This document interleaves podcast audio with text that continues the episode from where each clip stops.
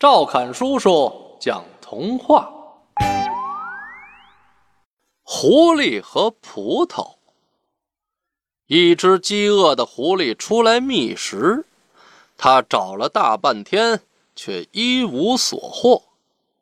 正当狐狸无精打采的前行时，眼前出现的一片葡萄园吸引了他。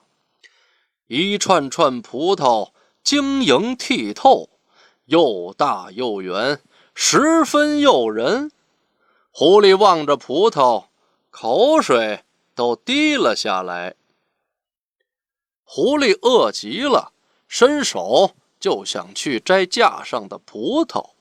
可是葡萄架太高了，狐狸摘不到。狐狸着急地跳了起来，想抓住葡萄藤，然后拉下成串的葡萄。可他又失败了。一阵风吹过，几片葡萄叶落在狐狸的身边。狐狸捡起葡萄叶，顿时又来了精神。狐狸决定围着葡萄园走一圈，找一找有没有被风吹落的葡萄。可是他一粒也没找到。这时，一只乌鸦飞过来，它很轻易的就落在了葡萄架上，叼起葡萄吃了起来。狐狸懊恼的摇了摇头。